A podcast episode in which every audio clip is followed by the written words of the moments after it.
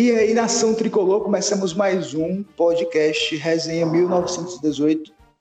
Nessa semana, com nervos à flor da pele e loucuras a mil, com esse jogo aí do Atlético Mineiro. Mas vamos começar agora aqui com os nossos participantes, nossos companheiros de sempre.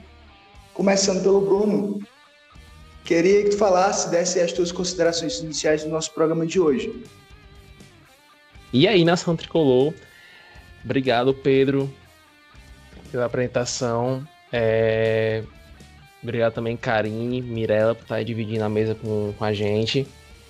E, cara, feliz demais, bicho. Feliz demais com a vitória do nosso Leão. Muito feliz. Ganhar do líder e ainda por cima ver o rival na zona de rebaixamento, cara, uma rodada que não tem preço. Foi muito bom, foi muito bom. E, e mesmo contra tudo e contra todos, nós vencemos.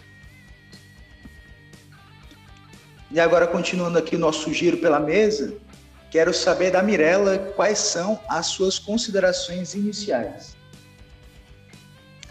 Fala Pedro, fala galera, como é bom fazer um podcast depois de uma vitória como essa, né? Ave Maria foi uma vitória assim para dar moral pro elenco, pra torcida, pro time, pro Rogério Ceni que já é a terceira vitória em cima do, do São Paulo.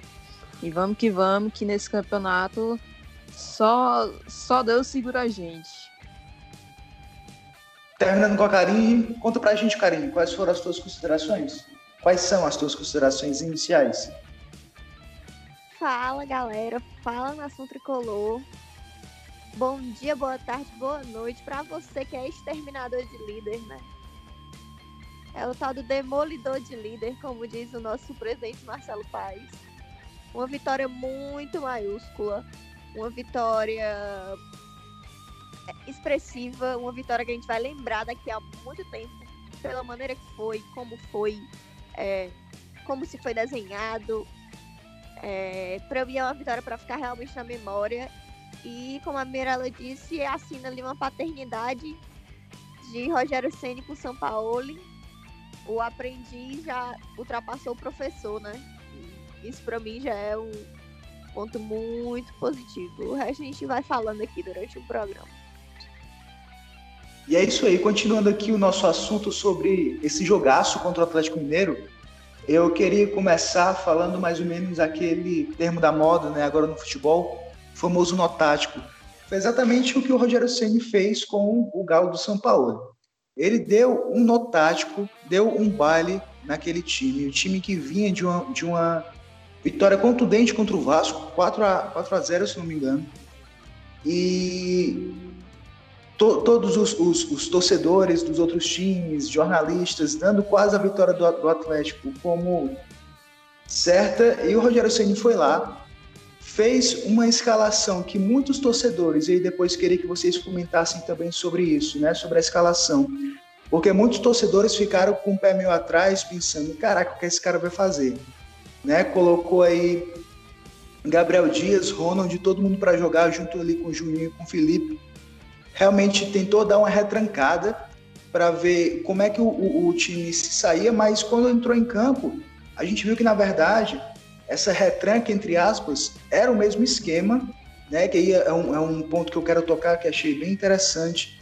Era o mesmo esquema, um 4-2-4, mas na, na volta, né, na, na hora da marcação, o time ele se fechou completamente.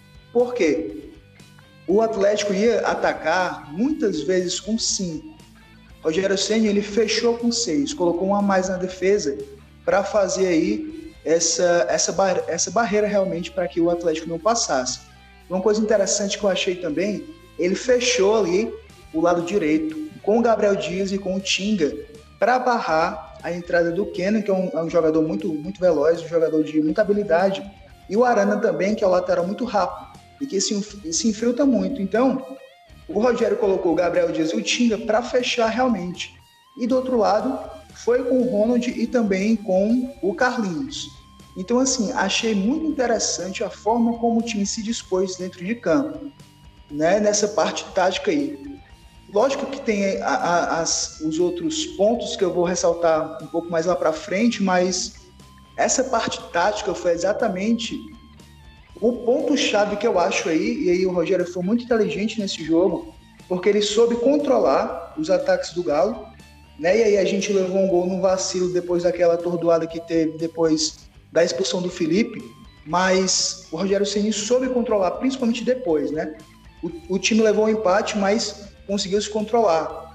E depois das, das, das trocas, ele conseguiu recompor o time e fazer com que o time pudesse se concentrar e aí é, chegar ao segundo gol com o Bruno Melo, lá quase no final do segundo tempo. Mas é interessante destacar realmente esse, esse aspecto tático do time ontem, que foi muito bem.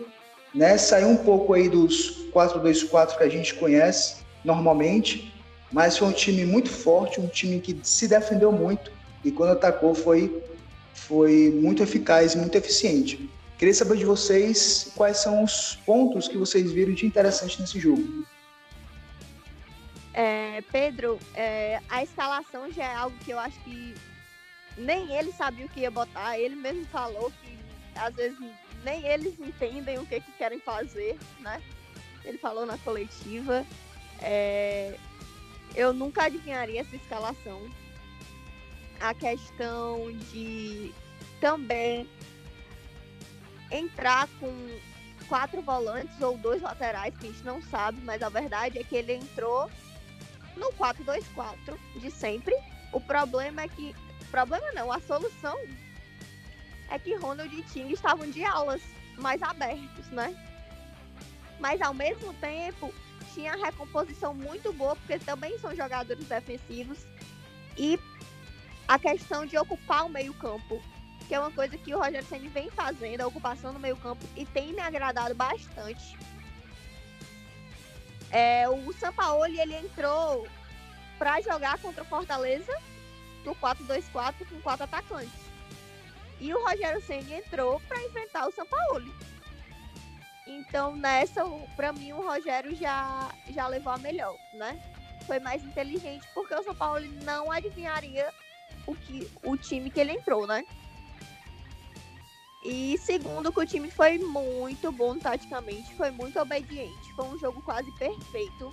Não digo perfeito porque teve aquela desatenção ali da zaga depois da expulsão. É...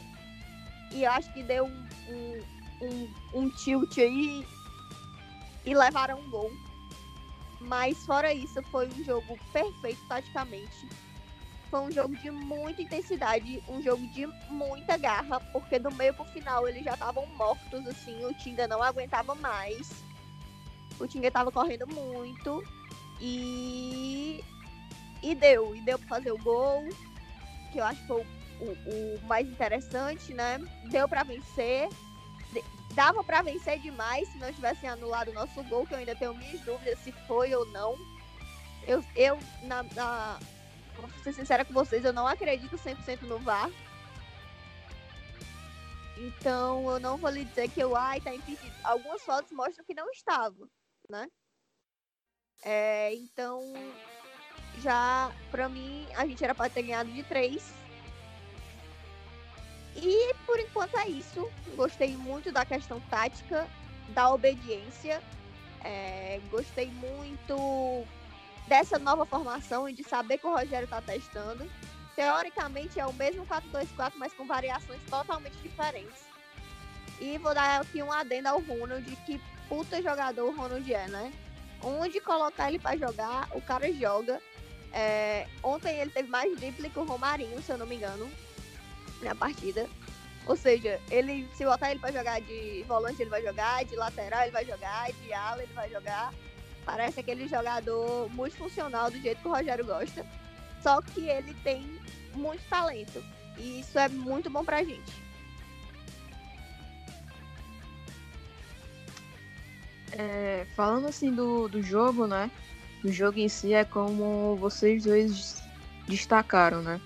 O Rogério Senna entrou com o mesmo esquema, o 4-2-4, mas tendo variações táticas dentro do jogo, né? Às vezes a gente vê ali o Felipe caindo mais ali pela lateral do Tinga e do, do Gabriel Dias, ajudando na marcação. E até no outro lado também o Ronald e o Juninho também ajudavam, mas era mais ali naquela parte onde o Keno jogava, né? Então foi assim, um jogo assim, como a Karine falou, perfeitamente, perfeito, perfeito taticamente. E dar os parabéns, porque foram os guerreiros. É, no final do jogo ali, eu até pensei que, que o Tinga que ia ser substituído para a entrada do Marlon, né? Mas ele optou pelo Oswaldo para poder ajudar mais na marcação ali, né? Porque realmente a gente estava com a menos e diga-se de passagem, é... foi uma expulsão assim horrível, horrível, totalmente é, sem nem, tem nem palavras para dizer o que foi aquilo que aconteceu no jogo é, contra o Atlético Mineiro. Mas foram erros grotescos e a gente tem que pontuar isso e falar que a CBF tem que tomar providências a respeito disso, porque não dá mais, não dá para ficar aguentando sobre isso. Mas voltando aqui pro jogo, é, foi um jogo assim que vai ficar guardado. Eu vou querer, se eu pudesse, eu ia querer um, o tape do jogo todo, né, para não poder ficar guardado para mim, porque foi assim um jogo magnífico, perfeito do Fortaleza.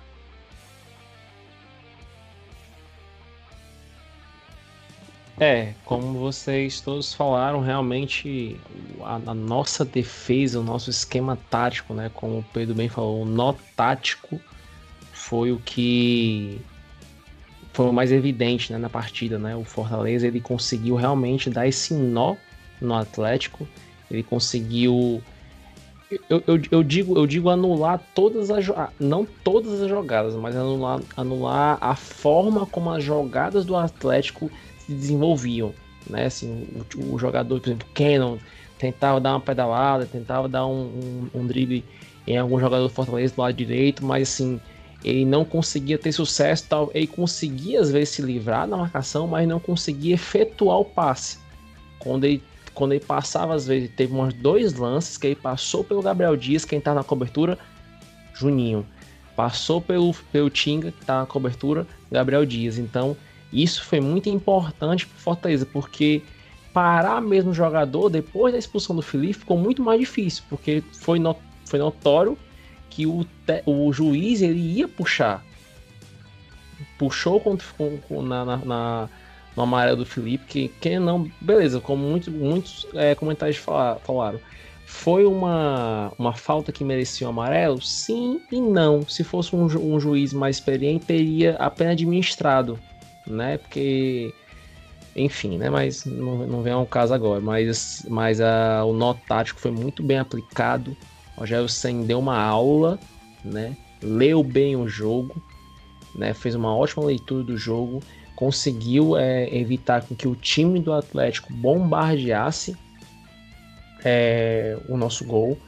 E foi muito lindo, cara. Foi muito lindo. Foi um jogo muito bonito, assim, de tática. Assim. Foi, um, foi um, um, jogo muito lindo de ver o Fortaleza apresentar, de ver como o Rogério, apesar de estar com um jogador a menos, conseguiu manter a calma. Que eu fiquei com muito medo do time se desesperar, né? Porque empatando de, com, com um jogador a menos, dentro de casa, é, e querendo a vitória, né?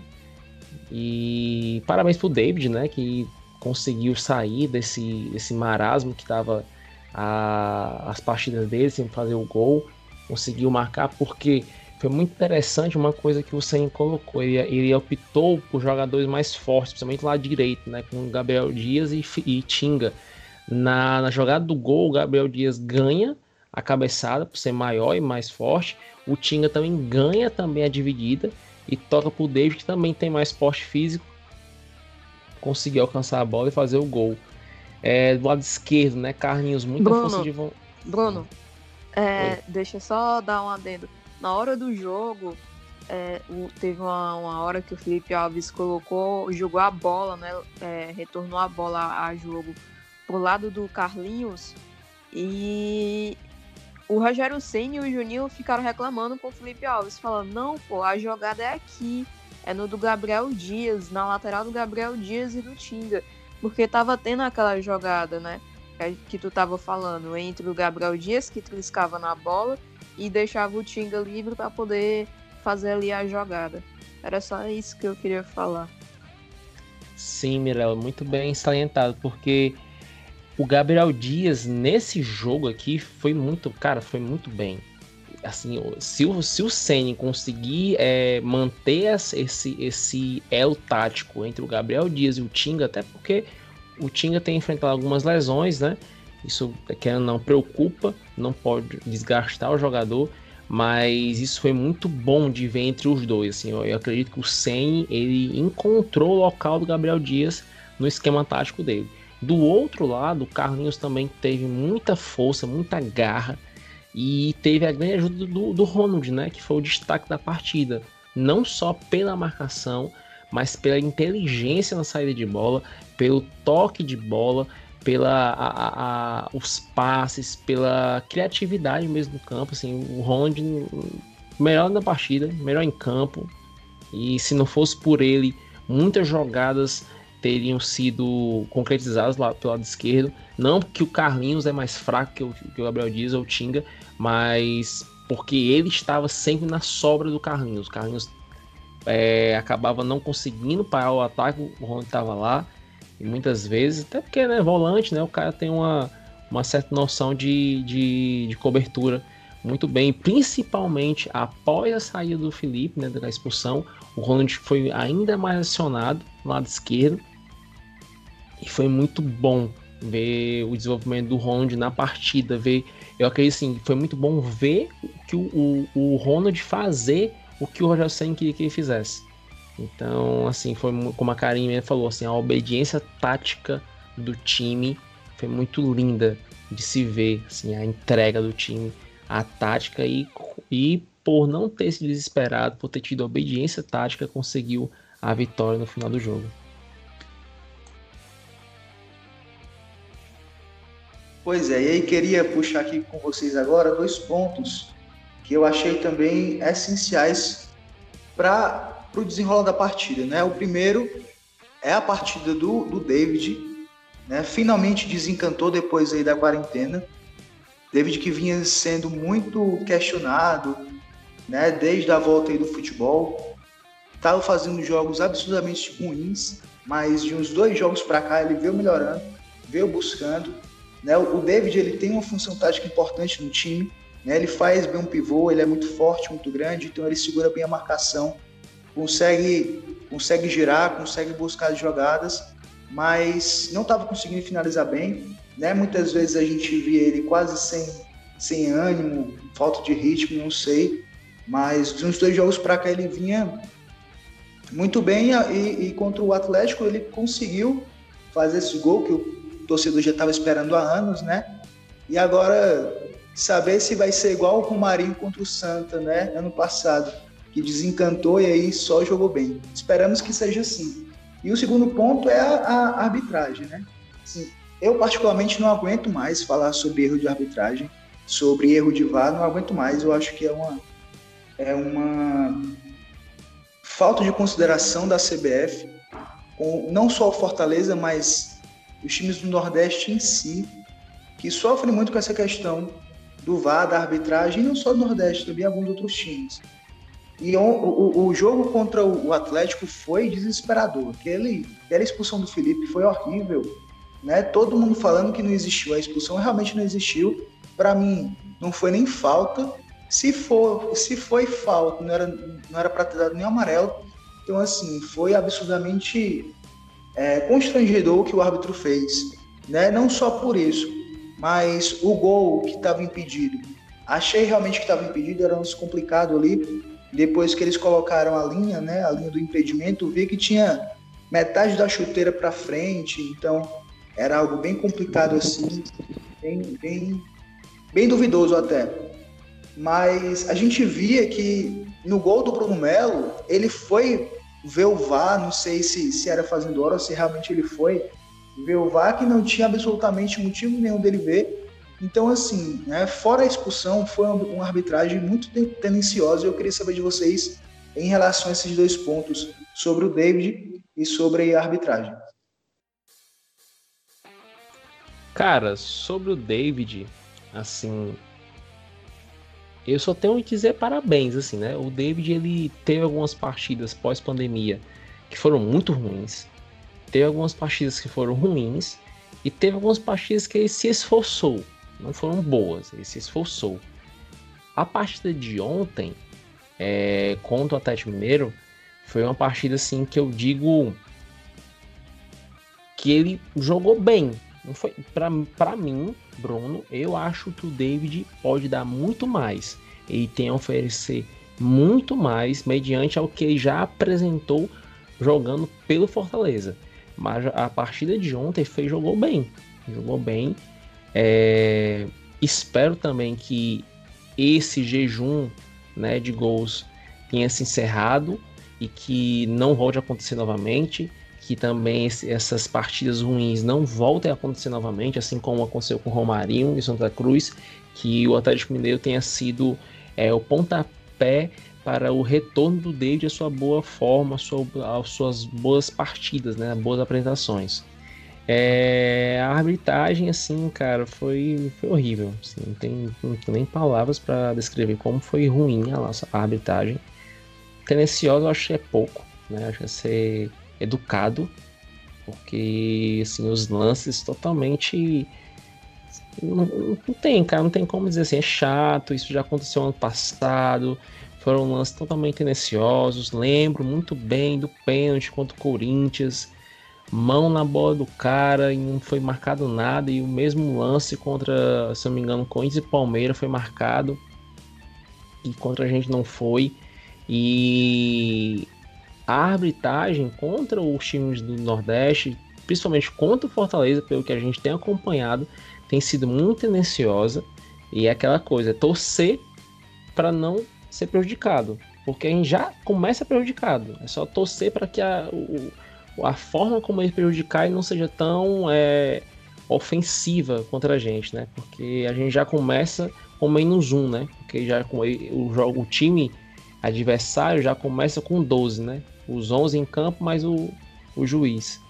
Isso é, é, é algo que eu queria muito que o Fortaleza lutasse, assim, sei lá, se dasse um jeito, a gente tem que dar um jeito nisso, porque isso é um absurdo, isso é uma coisa que está é, tá sendo é, recorrente e é algo que não pode ser deixado passar. Eu vou começar falando do David, tá? Que eu acho que a gente tem que dar a César o que é de César, né?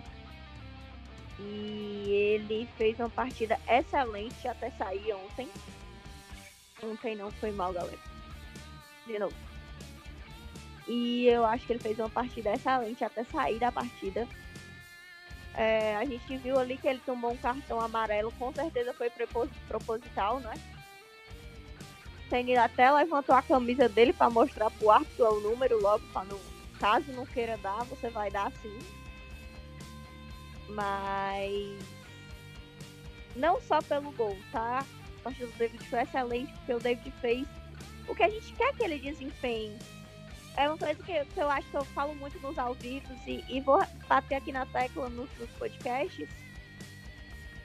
Que a gente cobra aquele jogador que a gente acha que tem potencial para entregar o que a gente cobra. E o David é, é, esse tipo.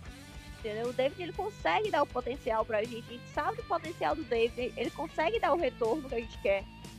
É, o jogo foi extremamente. Ele foi extremamente tático porque o David ele é muito forte, é muito difícil você derrubar o David, é muito difícil você tomar uma bola do David, né? É, e ele é rápido, apesar de ser muito forte. E ontem, mais uma vez ontem, eu também. E no jogo contra o Atlético, ele simplesmente fez tudo que a gente queria que ele fizesse. Ele desarmou, ele fez a contenção certinha, ele finalizou bem o gol, né? Na verdade, ele já teve uma. Primeiro minuto de jogo já teve ali uma finalização, né? E espero que ele realmente só tenha a acrescentar. É que nem o Rogério Ceni até falou em coletiva que tava na hora do David ajudar ele também, né? Acho que ele tava vendo que tava se tornando insustentável, que esse gol seja pro David como foi pro Romarinho contra o Santa Cruz. Sobre a arbitragem, eu não tenho mais o que falar, gente, porque a gente chega um fica exausto. É, todo jogo isso, todo jogo, não importa contra qual time é, sempre o Fortaleza é prejudicado. Como eu falei aqui no começo do programa, eu tenho minhas dúvidas do gol do Yuri César de estar impedido, eu não sei se estava. É, por fotos, parece que não estava. É, se fosse contra o Atlético, com certeza tal, eles não iriam marcar aquele impedimento, né? Se fosse a favor do Atlético. E a gente tá, tá, na hora da diretoria chegar mais decisivamente, sabe? Eu acho que a gente é muito paz e amor e tal, é o jeito do paz, ele não gosta de confusão. Mas chegou uma hora que tá, tá bom, tem que se pronunciar, o Fortaleza tá sendo prejudicado, sabe? Se eu contar aqui por baixo, são quatro pontos, quatro pontos a gente estaria no G4. Quatro pontos que eu digo já vem com relação ao, ao jogo contra o Grêmio, tá? Seriam mais dois pontos. Seriam cinco pontos, na verdade, que seriam dois. É, não, são quatro mesmo, tá? são dois contra o Grêmio e dois contra o, o Atlético Goianiense. Que teve pênalti não, não marcado pra gente. É, teve um cara chegando na cotovelada no nosso jogador. Então, enfim, é, é algo assim que a gente cansa assim de repetir, sabe? Uma hora eu acho que cansa e a diretoria tem que tomar providência. Se não tomar, não adianta a gente só reclamar também.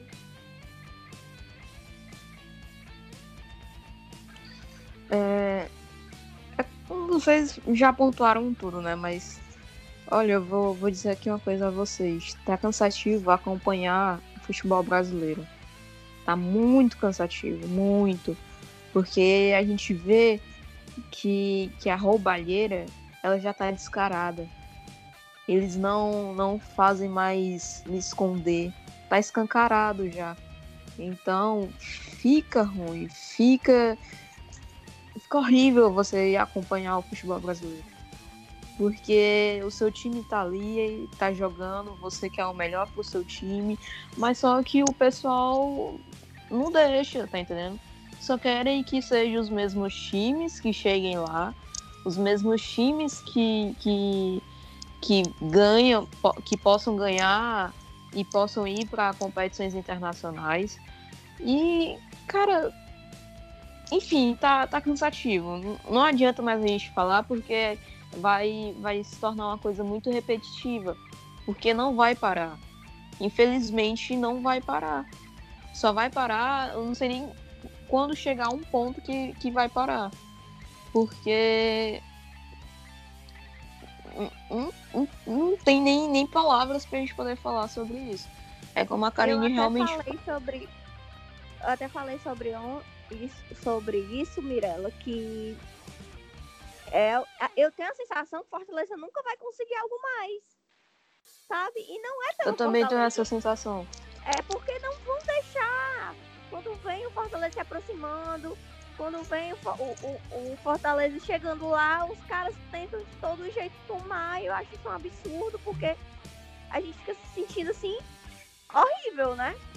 Porque fica com aquela, aquele sentimento de porra, dava pra chegar lá.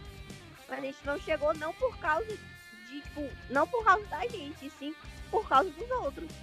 Exatamente. E o pior é que que não é só com a gente, tá entendendo? Não é só com a, com a gente que eu digo assim, Fortaleza.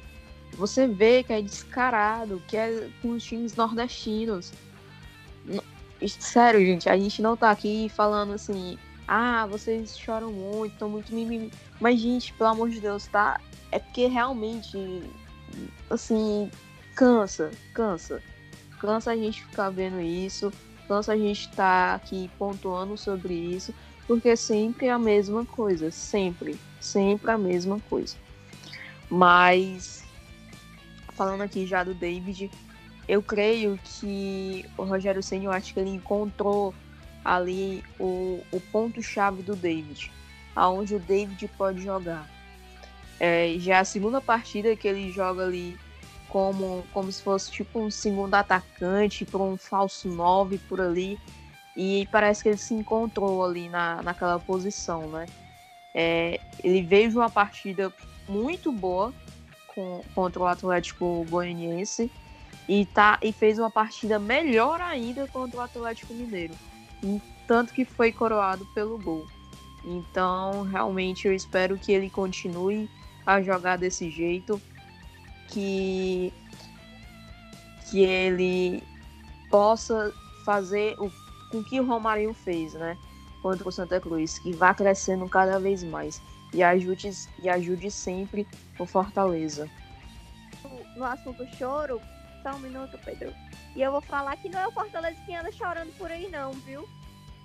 É, a imprensa anda chorando, os outros times que perdem aqui estão chorando, falam de torcida em estádio. Então não é o Fortaleza que tá chorando. Eu tava lá, viu? Viu, é. carinho? Eu tava lá, eu tava então, torcendo é lá, viu? passou sufoco ontem ali na, na portaria, que foi? Não sei. Eu tava lá, eu tava vocês lá. Falam, vocês falando isso aí, né? Vocês falando isso aí, engraça. A Karim falou agora sobre a, a o Chororô, né? Cara, como é que o Hever. Sério, assim, eu, eu, eu. Beleza, a galera de fora falar uma besteira, eu até consigo entender. Mas, cara, a coletiva do Hever depois do jogo, o cara diz uma coisa daquela, cara. É um absurdo aquilo ali. O cara diz uma coisa, não, é difícil jogar aqui quando tem dirigente falando perto da gente. Isso que é Oxe, doido, mano. E com 60 mil pessoas eles iam, eles iam levar o quê? 10 gols, então, né? E com 20, 30, eles. Eles tentam é explicar o inexplicável.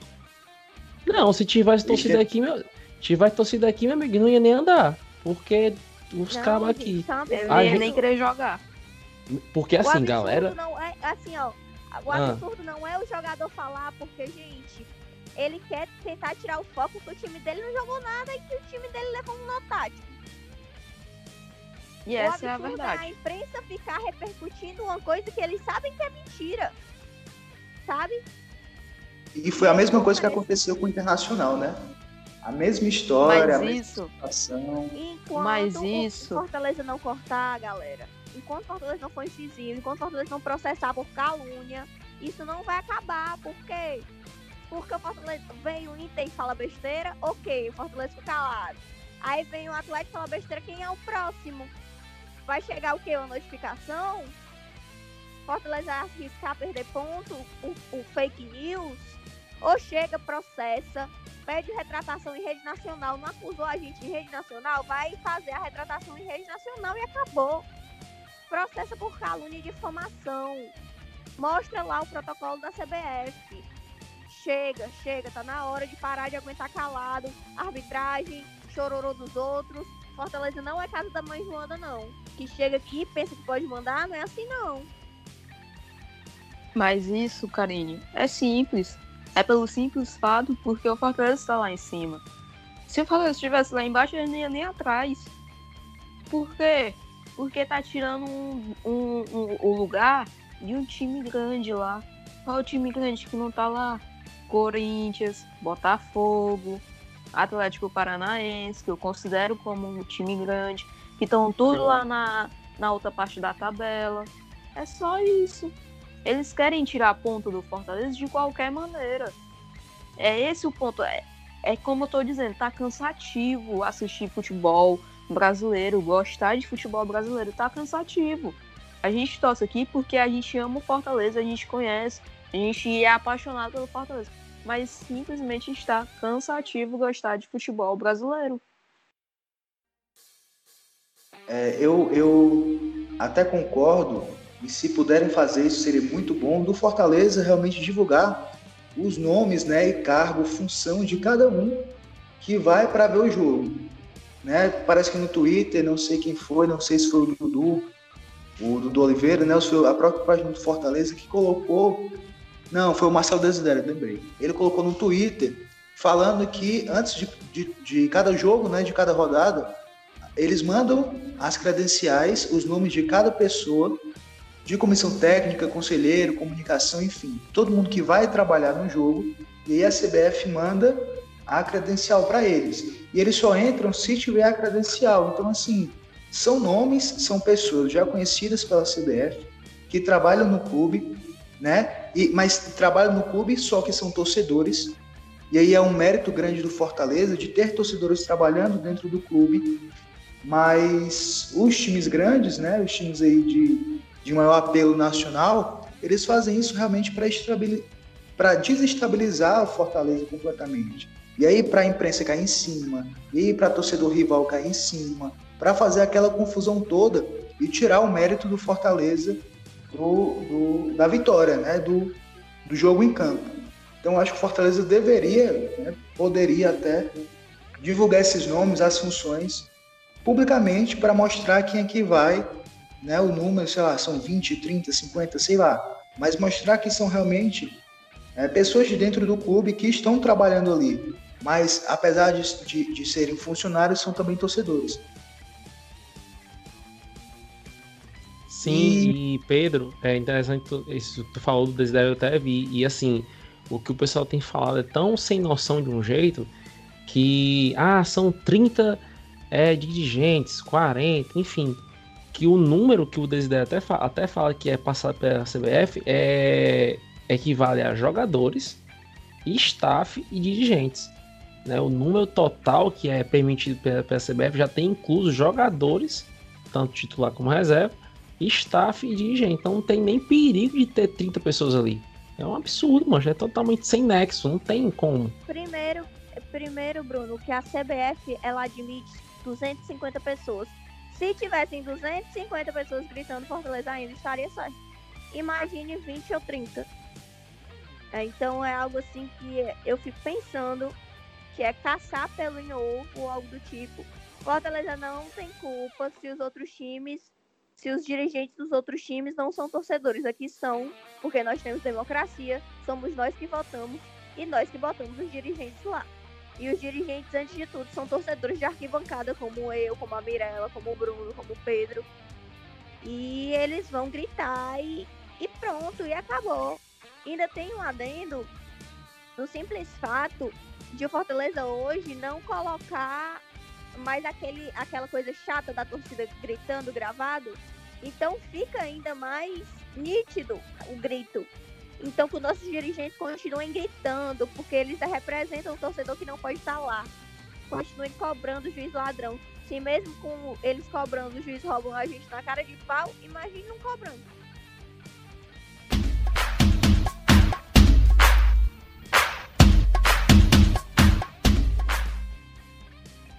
E agora, continuando aqui no assunto Atlético Mineiro, mas puxando para o lado do nosso melhor jogador, também foi eleito o destaque da partida pelo portal, né? O Ronald. Ronald é um cara que eu vi, né, quando chegou, por vir de um time muito pequeno, né, da, do Juventus de Jaraguá, se não me engano. As pessoas caíram em cima da contratação, disseram: que cara é esse? De onde é que ele vem? Um time pequeno que não joga nem divisão, Juventus de Jaraguá.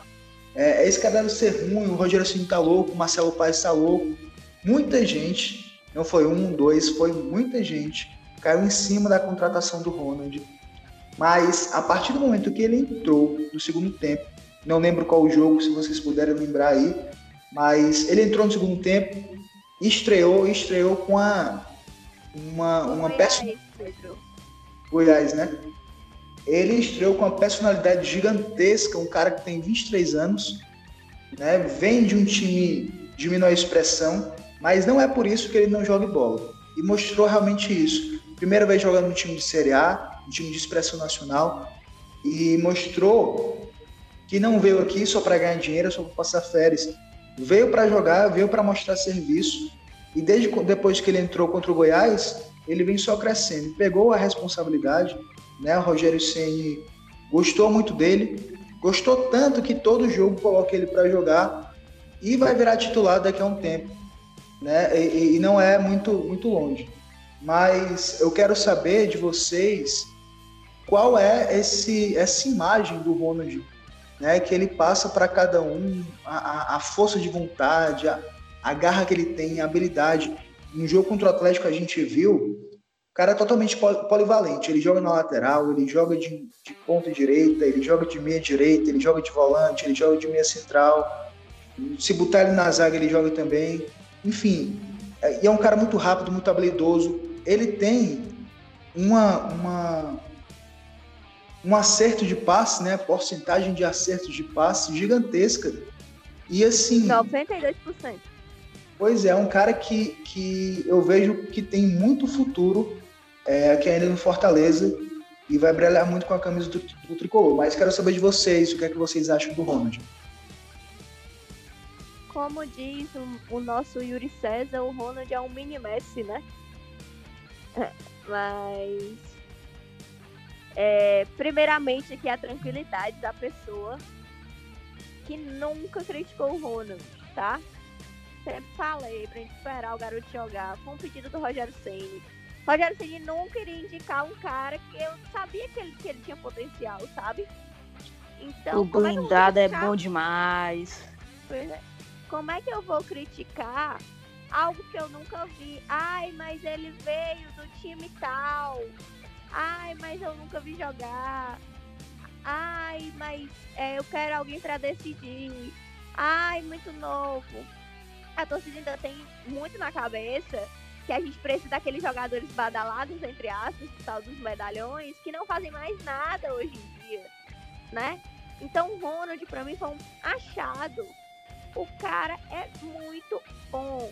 O cara chegou aqui, o cara não não sentiu o peso da camisa. O primeiro toque na bola dele numa Série A foi um desarme perfeito. O segundo toque na bola dele numa Série A foi um lançamento, uma virada de jogo incrível é, contra o Goiás também. Então ali eu já sabia que ele tinha personalidade.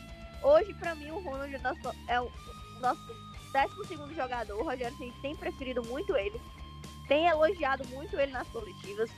É, surgiu até o vídeo do abraço, né? Deles dois, ele abraçando. Então, espero, Marcelo Paes, que com todas essas camisas vendidas, você faça a TED pelo Ronald. Ou o famoso Pix agora, né? Faça o Pix pelo Ronald.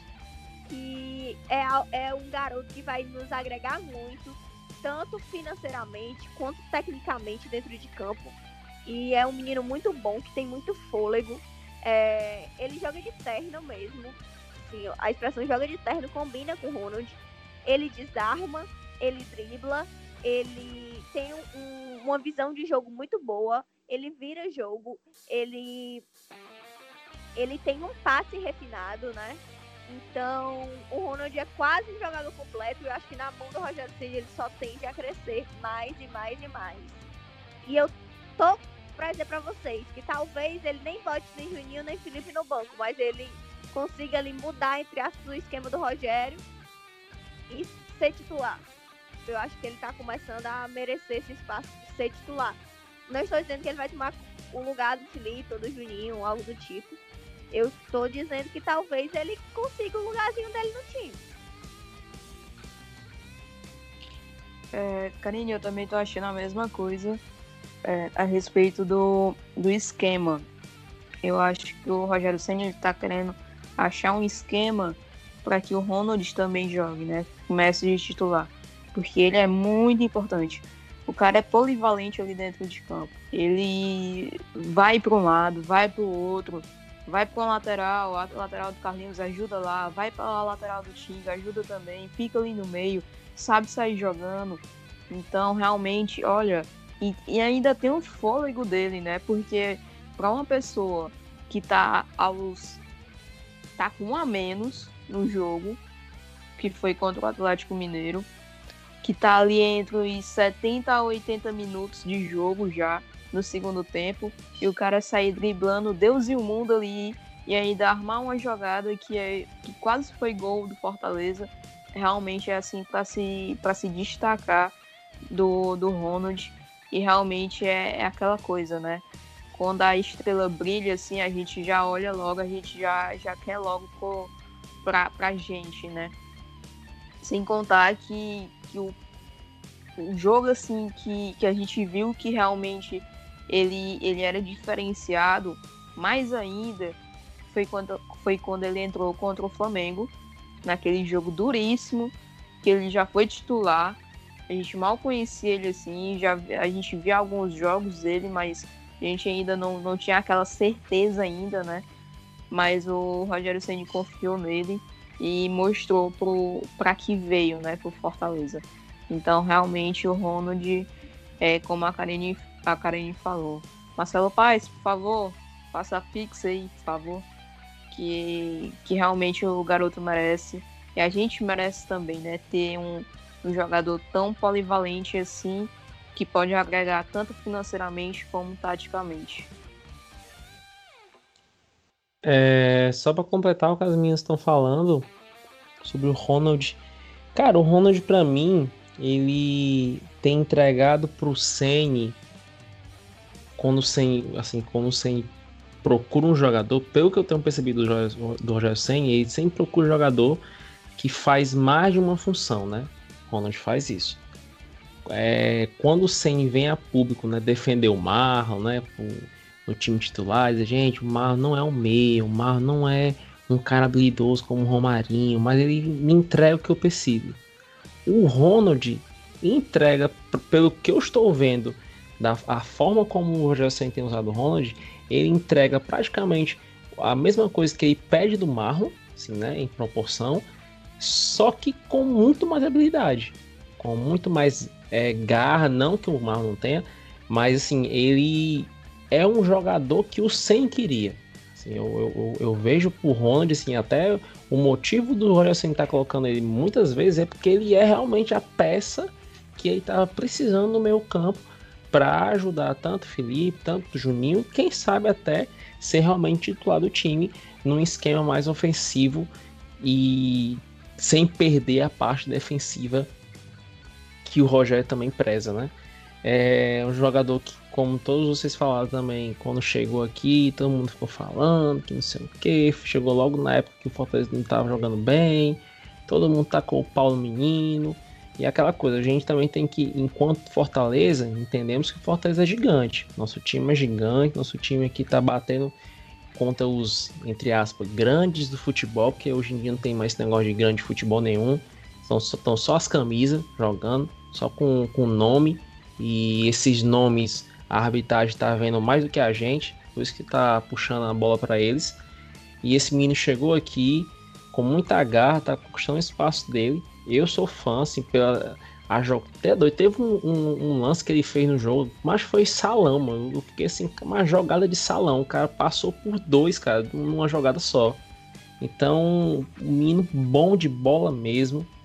E as meninas já falaram tudo que tinham que falar para ele. E eu só quero que ele seja feliz aqui, que ele me dê muitas alegrias, que ele jogue muito, que o, o, o Marcelo Paes, assim, o TED, faça mais, mais campanha, eu compro as camisas que tiver de comprar, eu comprei logo duas hoje logo.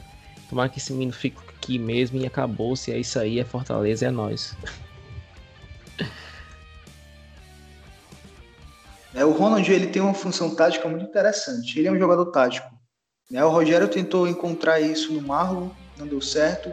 Tentou encontrar isso algumas vezes no, no Vasquez, não deu certo. Tentou encontrar no Romarinho, né? Não deu certo. O Romarinho é um jogador mais atacante, né? Ponta realmente. E ele conseguiu encontrar isso no Ronald. O Ronald ele consegue fazer várias funções, né? E funções completamente diferentes, mas consegue dar uma qualidade ofensiva e defensiva para o time. Né? Além dos passes, além dos desarmes, ele consegue fazer com que o time rode. Isso é interessante porque o Felipe também faz isso no time. Né? O Felipe ele também faz com que o time rode, dá uma dinâmica a mais para o jogo. E o Ronald ele dá essa dinâmica e é um cara muito inteligente. A gente não pode esperar vários gols aí dele, né? Porque ele não é jogador disso, mas ele é um jogador muito tático. E para o time, né? Para o esquema que o Rogério joga, ele realmente faz muita diferença. E não duvidem se ele começar a virar titular daqui a um ou dois jogos porque e ali realmente naquele lado ali na ponta esquerda, né? Porque o Oswaldo ele não está aguentando jogar o jogo inteiro mais, tem, tem muito desgaste muscular, cansaço. E não duvidem se o Ronald começar a jogar por ali. Mas é um cara realmente que vai fazer diferença para a gente nesse campeonato tão apertado e tão corrido que está sendo a, a Série A.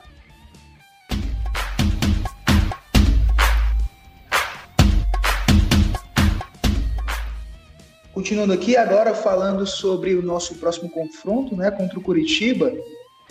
É um jogo relativamente mais tranquilo, não gosto de falar isso, porque depois dá azar. Mas é mais tranquilo porque Curitiba está em 18º, né, tem 12 pontos só, vem de uma derrota contra o Grêmio 2 a 1 fora de casa e joga contra a gente em casa às 7 horas. Mas o Curitiba é um time que não está mostrando muita coisa, assim como o Goiás. E eu coloco os dois já como possíveis rebaixados para a Série B, Curitiba e Goiás. Porque são dois times que não estão dando absolutamente nada, não estão jogando absolutamente nada. E apesar de o Curitiba ter uns nomes assim individualmente interessantes, o coletivo não dá muito certo. E Fortaleza tem capacidade, né? mostrou exatamente aí contra o Atlético, que tem capacidade de ganhar bem, né? se conseguir se organizar. Mas o Fortaleza tem aquela questão de contra times mais complexos, mais difíceis, ele joga bem e contra times da mesma qualidade ou, ou até inferiores, Fortaleza não consegue jogar tanto assim.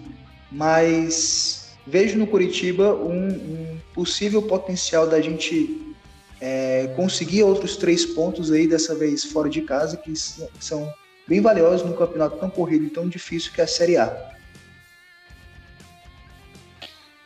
Pedro, é, nessa, nessa questão desse jogo, né, a gente também tem que, tem que pontuar porque, assim, par, particularmente eu acho que o Rogério Senna ele vai com um time misto para esse jogo, já por conta que é o Curitiba. É, na, na próxima semana já tem um confronto pela Copa do Brasil. Então, eu realmente acho que ele vai com, com um time assim mais mesclado, né? Até porque Felipe não vai a jogo, é, David não vai a jogo também. Eu acho que o Carlinhos não, não vai a jogo também, já que ele saiu já meio ali contundido ali ninguém sabe como é que ele vai ficar, né? Já que o time viajou já na quinta-feira à tarde, então realmente a gente não sabe muita coisa do, do time, mas essas duas peças já é certeza não, não jogar contra o Curitiba. E sinceramente, sinceramente, na minha opinião, eu ia com, com um time bem, bem mexido, bem mesmo. Se duvidar, um reserva mesmo. Coloca lá como Derley, Mariano Vasquez, o Ederson, porque eu acho que dá para a gente poder ganhar com esses jogadores.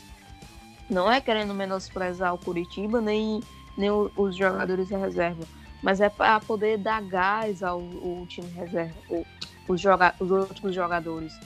Então, é, eu acho que o Fortaleza tem plena, plena possibilidade de, de ganhar do, do Curitiba.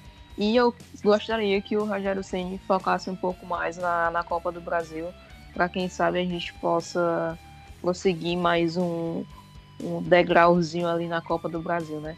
Mas eu acho que esse jogo vai ser um jogo bem atípico, bem. Aliás, um jogo típico, né?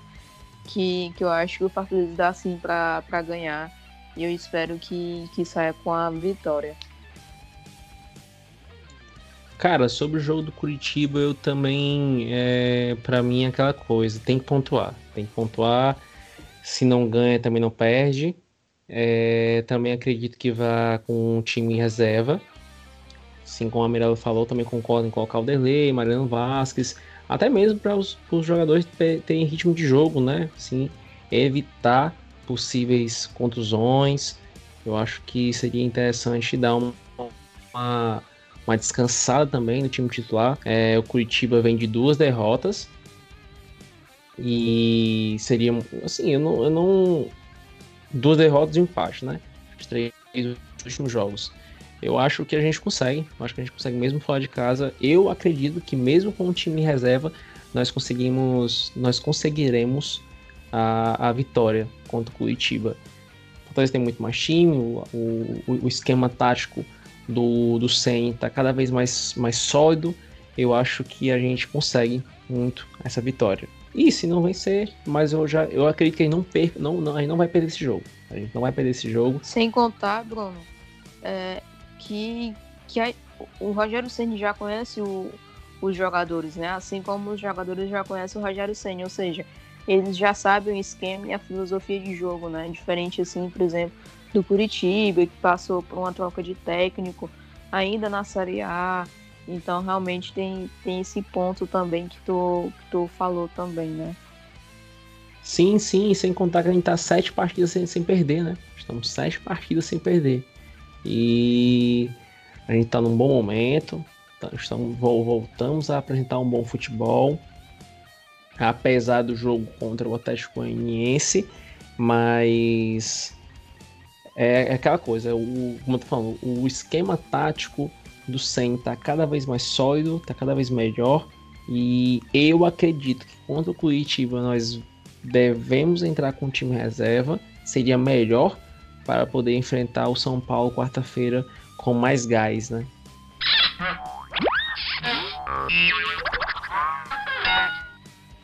Eu tô achando que a Karine dormiu.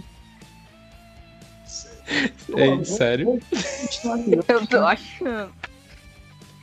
É, mas eu não acredito não, pô. Eu acho que ela dormiu mesmo. Não, vamos. Continua Vai, aí. Depois... continua. Caraca, bicho. Do nada. Né? Ei, peraí. Vai,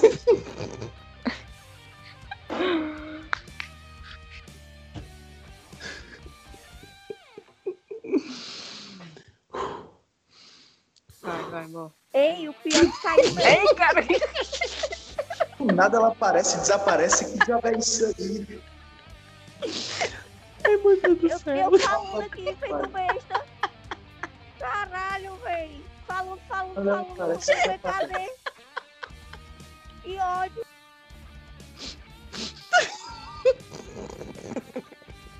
Ah, não, vou mais falar não, tô com raiva. Falei meia hora aqui sozinha. E é que tá rindo Segue mais não. aqui. Tô com ódio. A gente pensou que tu tivesse dormindo. Ei, Eu Mirella. Ei, Mirella, tá assim. Que ódio. Não, que a gente do escutou o que a gente falou? Mulher, eu tava escutando tu falando da Karine, não sei o quê. E eu vim falar isso, porque ninguém me escuta o que eu tô falando aqui. Ela falando com o Curitiba, esse time não presta. Ela sozinha. Ai, meu Pelo amor de Deus. Que ódio. Fala, amiga, vai, vai, fala. Cara, Eu vou aí. voltar Não aqui vou porque eu vou começar. Estou com ódio. Não vou mais falar. Quase cansei. Me chama só na hora da, da, Da escalação. da instalação. Não, mulher, fala só se tu acha que vai com o time reserva ou não. É, só fala isso. Eu É. não assim pra reserva, não. Eu não tava escutando vocês, não, galera. Eu tava escutando só a parte da Karine. A Karine não tá. Ninguém sabe cadê a Karine. A Karine tava aqui. Que ódio. Vai, cara, a gente fala aí sobre o Curitiba. Sobre o time. É, o Curitiba. Ah, sobre o Coritiba, vamos lá.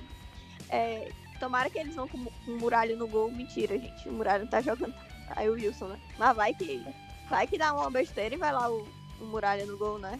Então, vou ficar bem feliz. É, mas o Curitiba não é o time ruim que a gente pensa que é, tá? É um time bem arrumado, entre aspas. É, ele deu um, um trabalhinho pro Grêmio, mesmo ganhando, né? Mesmo perdendo, quer dizer, de 2 a 1 um. Fez um gol, deveria ser 2 a 2 mas foi anulado. É um time chato, na verdade. Eu acho que o Fortaleza tem que ter cuidado. Por incrível que eu tenho mais preocupação com esses times assim do que contra os, entre aspas, grandes, né? Exemplo, Atlético Mineiro e Atlético Goianiense. Eu tava com bem mais cautela com o Atlético Goianiense. Eu gosto de jogar É contra porque times- também parece que Parece que o, o Fortaleza ele gosta de jogar mais contra o time, time grande, né? Time assim com mais expressão. Assim. Na verdade, eu acho, amiga, que é, é a questão da. Como é que eu posso dizer? Do nosso esquema mesmo. A gente joga pra defender. Do time sair pro jogo, né? Contra-ataque, né? O time, que o time sai pro jogo, provável que o Curitiba vai ficar retrancado, né? Isso tá querendo dizer, né, Karim? Exatamente. É, a gente tem uma grande dificuldade, a gente sabe, de jogar com um time que joga mais retrancado, né? Isso vem desde o começo de ano. Então, quando a gente pega esses times grandes, eles vêm pra cima da gente. E quando eles vêm pra cima da gente, eles abrem o espaço que a gente acha que a gente quer para sair no contra-ataque, que é a proposta do nosso time. Então, por isso que eu tenho ainda um, um, um receio. Mas na minha, obriga na, minha, na minha opinião, Fortaleza tem obrigação de ganhar, tá? Não por, porque eu tô menosprezando Curitiba, é, e sim pelo fato de é, ele faz parte do nosso campeonato.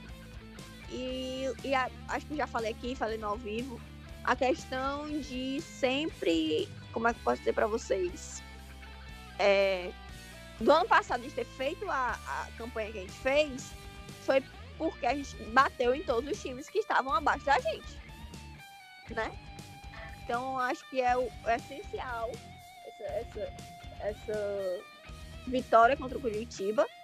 Primeiro que afasta a gente da zona da degola, aproxima a gente do G4 e já deixa a gente mais de boas. Sim, como é que eu posso dizer de boas? Vai, a gente vai chegar a 23 barra 45, que já é com, faltando quatro jogos, né? Pra, pra acho acabar que, o primeiro é. turno. São quatro jogos. Pronto, faltando quatro jogos para acabar com o primeiro turno. E se a gente for ver os quatro jogos que faltam, são jogos completamente possíveis da gente ganhar, entendeu?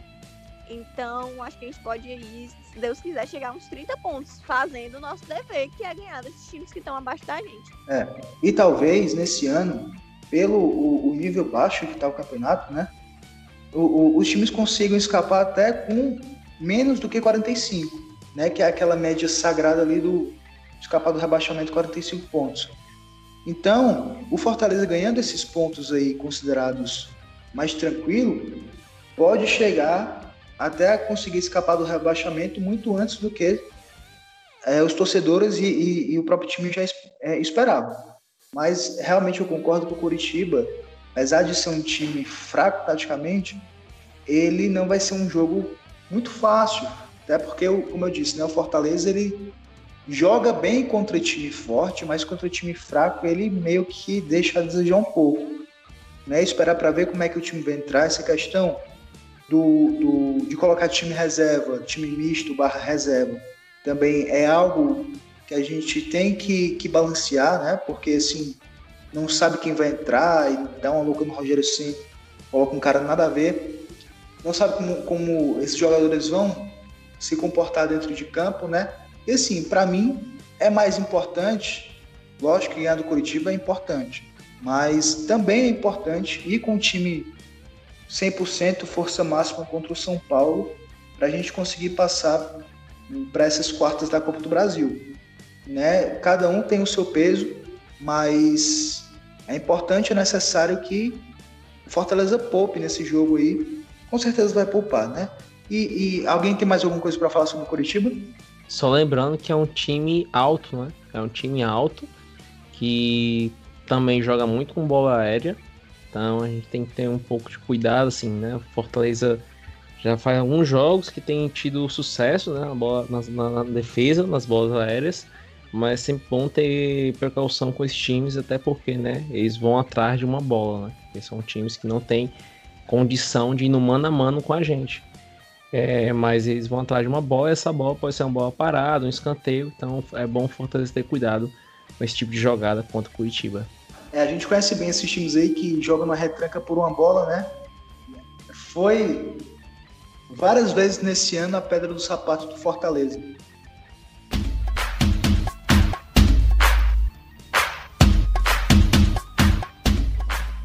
Continuando aqui, né, falando agora sobre, as escala, sobre a escalação do, dos prováveis, né, a escalação do jogo.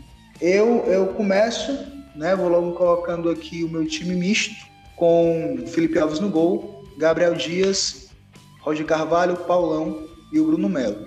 Ronald Juninho, Marlon, Romarinho, Wellington Paulista e esse último cara aqui que a gente fica pensando quem é. David não joga. Deixa eu pensar aqui. Quem pode ser esse quarto cara? Tem um Orobó também. Tem um Orobó, não sei se...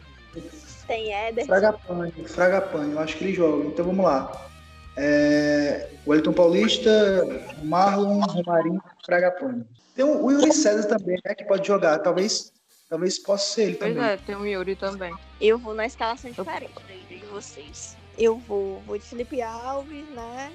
Paulão, Roger Carvalho, Gabriel Dias, Bruno Melo, é, Ronald e Juninho. Não sei porquê, mas eu acho que ele vai é, de Ederson, Wellington Paulista, Yuri César e Fragapane. Eu queria que ele fosse, na minha opinião, colocaria o Vasquez. Eu acho que o Vasquez ele tá merecendo jogar mais, sabe?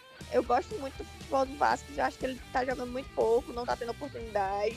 E eu queria que fosse o Vasquez, mas como eu acho que não vai, vão, vai essa escalação aí. É... Não, Mira, faz tu Não primeiro, tô vai depois. Depois eu. De novo! Oi? Oi, Karine. Tá me ouvindo, Não Karine? tô escutando ninguém. Não tá ouvindo Oi, ninguém. Karine. Karine. ninguém. Mirai, tu mutou a mim de Vou novo. dar com vocês tudinho, vocês estão me escutando certeza. Ei, vou mutar ela, dar um mute nela. Eu dela. não tô mutando ela, não. Peraí, deixa eu mandar aqui mensagem pra ela, peraí. Eu acho que é a internet dela. É pior que ela tava falando, a gente tava escutando, né? Mas ela não escuta, deve ser Né? conexão mesmo.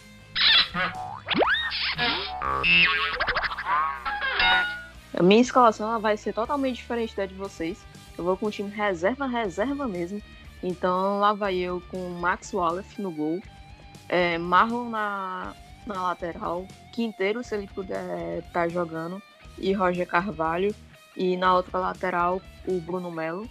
E no meio de campo, eu vou continuar com o mesmo esquema, claro, né? Então vai Derlei e Mariano Vasquez. E no ataque vai ser Ederson, Wellington Paulista. Hum, eu acho que. Não, Wellington Paulista não. Thiago Orobó, Frangapane e Yuri César. Meu time vai ser esse pro, pro jogo contra o Curitiba. Gostei do time, viu? Usou demais aí. Imagina se é, imagina se tu acerta.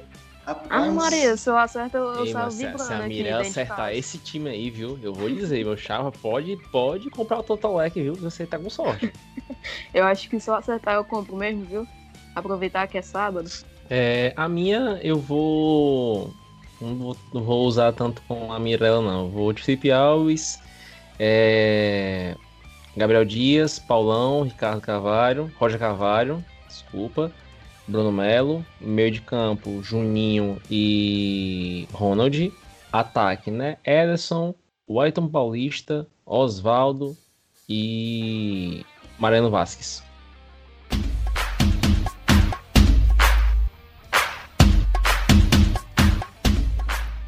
E aí, galera, é, vamos agora finalizando o nosso episódio 47 do nosso podcast, né? Já agradecendo aqui os nossos companheiros, Mirella, o Bruno e a Karine. Vou pedir para que cada um deles dê a sua consideração final, começando pela, pela Mirella. Mirella, qual é a tua consideração final do podcast dessa semana? Pedro, mais uma vez, obrigada. É, todos que estão ouvindo a gente até aqui. É, então, realmente foi um podcast assim bem descontraído que a gente fez. É, os bastidores foram demais.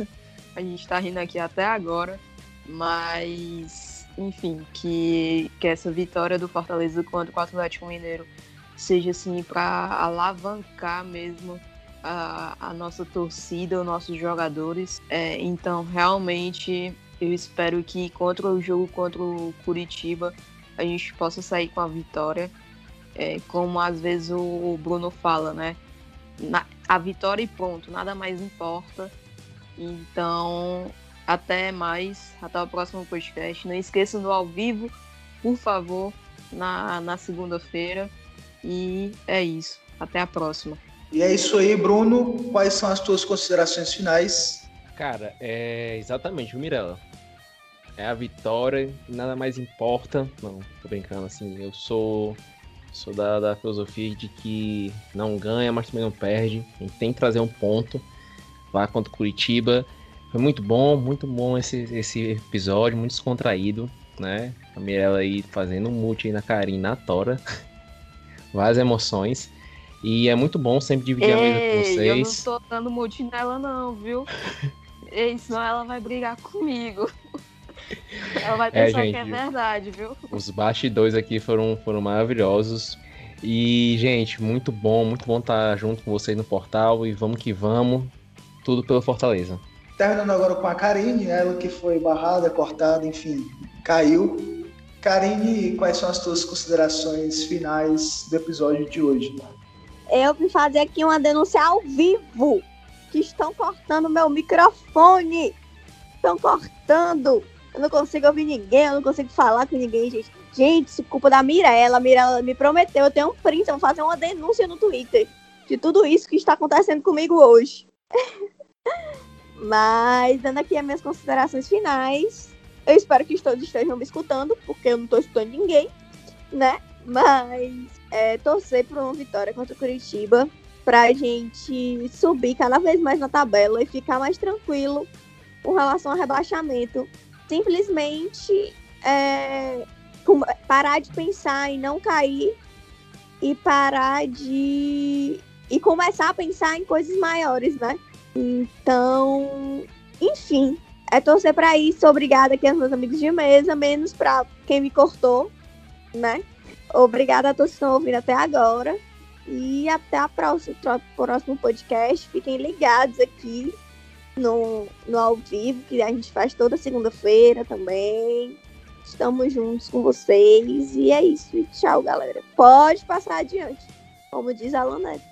Então, é, minhas considerações vão ser sobre o Fortaleza Basquete Cearense, né, que saiu aí os confrontos, né, esse ano o, o NBB vai ser dividido em sedes, né, vão ser três cidades e sete sedes, e o Fortaleza vai jogar no Maracanãzinho, no Rio de Janeiro, com o Flamengo, a Unifacisa, o Campo Mourão, Minas e o Pato Basquete.